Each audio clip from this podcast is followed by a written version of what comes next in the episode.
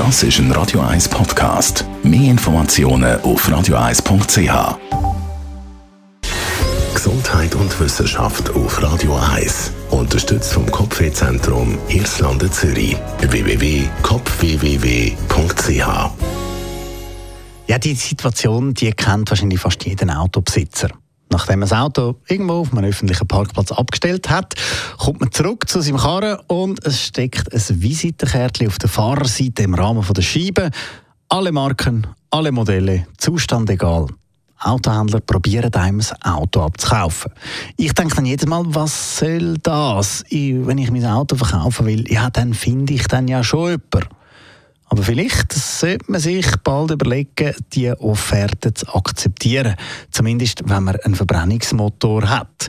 Gemäss einer Umfrage aus Deutschland steigt nämlich nicht nur das Interesse, sich das Auto zu tun, zuzutun. Nein, es werden auch vermehrt alternative Antriebe gesucht.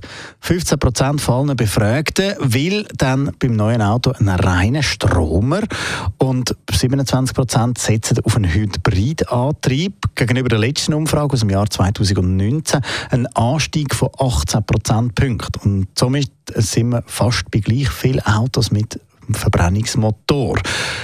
Benziner die verlieren zusätzlich. Bei den gefragten Autos vor zwei Jahren sind sich nach 55 Prozent sicher gewesen, dass Benzin die erste Wahl wird sein. Aktuell sind es nur noch 32 Prozent. Und dann steigt auch die Nachfrage nach Occasion-Fahrzeug. Das heißt, jetzt wäre der Zeitpunkt, um vielleicht sein Verbrennungsmotor, also das Fahrzeug mit dem Verbrennungsmotor, zu verkaufen. Wenn es um die Marke geht, also zumindest bei unseren nördlichen Nachbarn ist das so, sind VW und Audi immer am beliebtesten, das knapp vor dem BMW.